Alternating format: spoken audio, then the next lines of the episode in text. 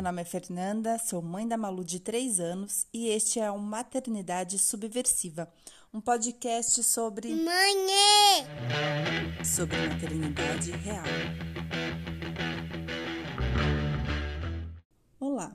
Nessa semana, dia 25 de maio, foi celebrado o Dia Nacional da Adoção, um dia para a sociedade se conscientizar e refletir sobre a importância de adotar. Hoje eu vou falar um pouco sobre o processo legal da adoção aqui no Brasil, os requisitos necessários para quem pretende adotar, mas tem dúvidas quanto ao processo, e alguns direitos que são garantidos aos pais e mães adotivos e aos filhos também.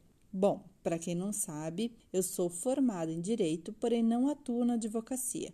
Então, meu objetivo com esse episódio é trazer informação a respeito desse assunto de extrema relevância e que particularmente me interessa muito também. Do ponto de vista jurídico, a adoção é um procedimento legal que consiste em transferir todos os direitos e deveres de pais biológicos para uma família substituta, conferindo para crianças e adolescentes todos os direitos e deveres de filho, quando e somente quando forem esgotados todos os recursos para que a convivência com a família original seja mantida é regulamentada pelo Código Civil e pelo Estatuto da Criança e do Adolescente, o ECA, que determina claramente que a adoção deve priorizar as reais necessidades, interesses e direitos da criança e adolescente. A adoção representa também a possibilidade de ter e criar filhos para pais né, que não puderam ter filhos biológicos ou que optaram por ter filhos sem vinculação genética, além de eventualmente atender as necessidades da família de origem, que não pode cuidar do seu filho. Bom, acho que a primeira questão que surge é quem que pode adotar e quem pode ser adotado.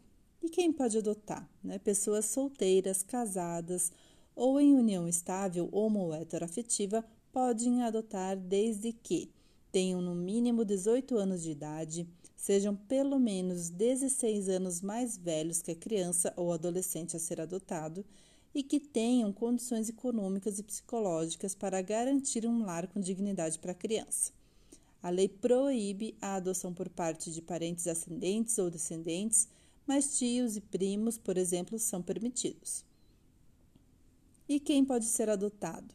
Não são todas as crianças e adolescentes que vivem em abrigos que podem ser adotados, pois muitas dessas crianças ainda têm vínculos jurídicos com a sua família de origem e por isso não estão disponíveis à adoção. Nesses casos, deve-se priorizar o retorno dessas crianças e adolescentes para o convívio com a sua família.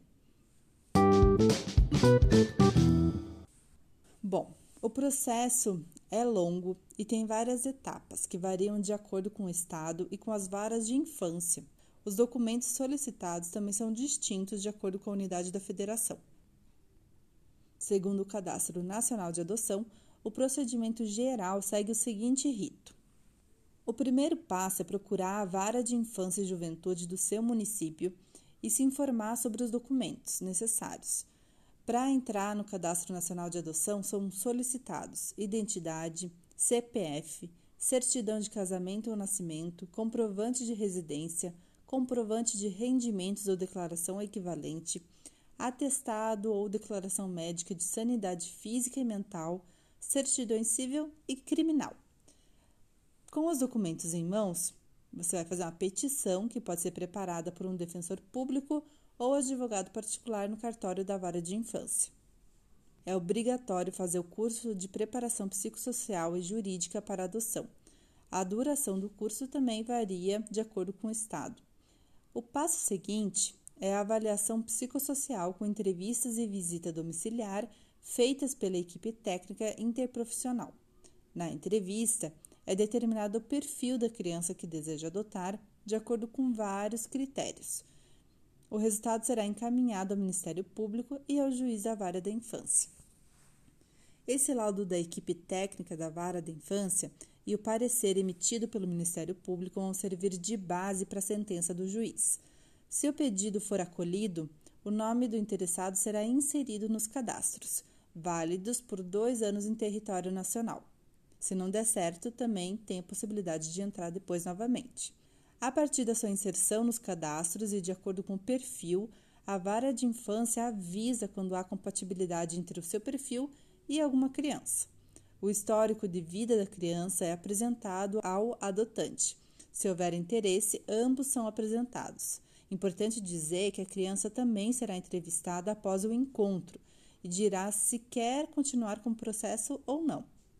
Durante esse estágio de convivência, monitorado pela Justiça e pela equipe técnica, é permitido visitar o abrigo onde ela mora e dar pequenos passeios. Em seguida, é preciso ajuizar a ação de adoção. Ao entrar com o processo, é entregue à guarda provisória, que terá validade até a conclusão do processo. Neste momento, a criança passa a morar com a família. A equipe técnica continua fazendo visitas periódicas e apresentará uma avaliação conclusiva. O juiz então vai proferir a sentença de adoção e determinar a lavratura do novo registro de nascimento, já com o sobrenome da nova família. Neste momento, a criança passa a ter todos os direitos de um filho biológico. Agora eu vou falar algumas informações que geram bastante dúvidas, é, que diz respeito a como fica o vínculo da criança com os pais biológicos. E assim, né, a partir da adoção, o vínculo jurídico com os pais biológicos são anulados. Segundo o ECA, em princípio, a adoção depende do consentimento dos pais ou dos representantes legais de quem se deseja adotar e é uma decisão revogável até a publicação da sentença da adoção, ou seja, até a decisão, a família biológica poderá ter sua criança de volta se a sentença não tiver ainda sido dada. E se, por ato judicial, provar que tem condições de cuidar do seu filho. Mas esse consentimento será dispensado se os pais da criança ou adolescente forem desconhecidos ou tiverem desaparecido, ou, em outra hipótese, se o adotando for órfão e não tenha sido reclamado por qualquer parente por mais de um ano, ou se os pais tiverem sido destituídos do poder familiar. Poder familiar são os direitos e deveres dos pais relativos aos filhos menores de 18 anos.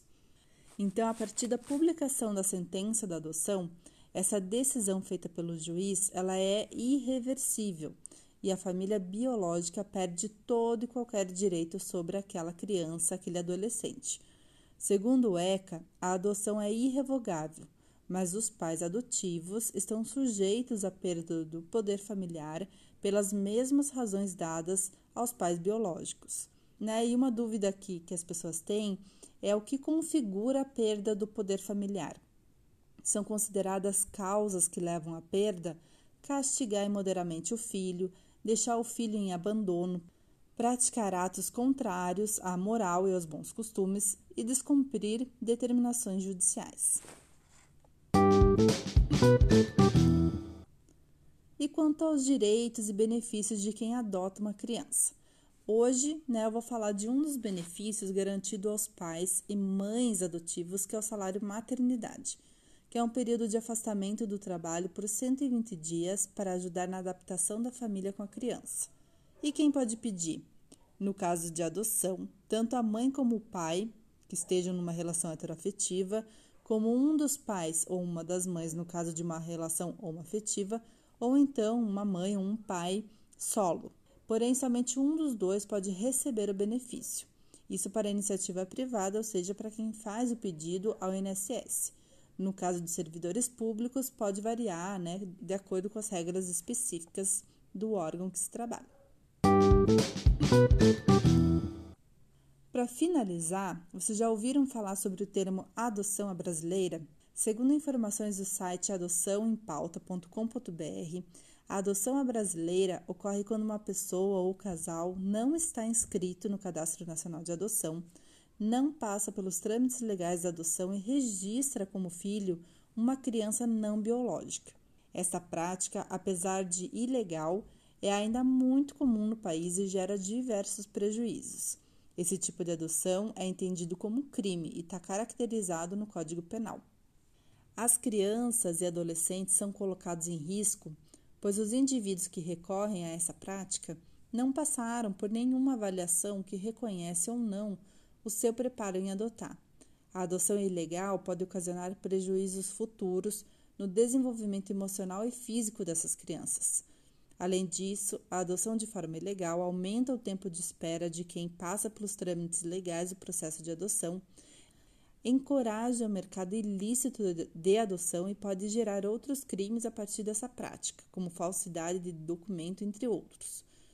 A melhor forma de assegurar né, os direitos da criança adotada e de quem pretende adotar é que se busque o maior número de informações, por isso é importante falarmos do processo legal de adoção, que sim, é demorado, não é um processo fácil, exige muita paciência, muito cuidado, porque trata-se da vida de muitas pessoas. Quem decide acolher uma criança ou adolescente em sua casa não só cumpre o propósito de garantir o direito à família, mas atribui um novo significado ao sentido de amar. Adotar é um ato de amor, como bem definiu a Priscila Itelli, que nos contou a sua trajetória no episódio Maternidade através da adoção. Bom, por hoje é só, pessoal. espero que algumas dúvidas tenham sido esclarecidas.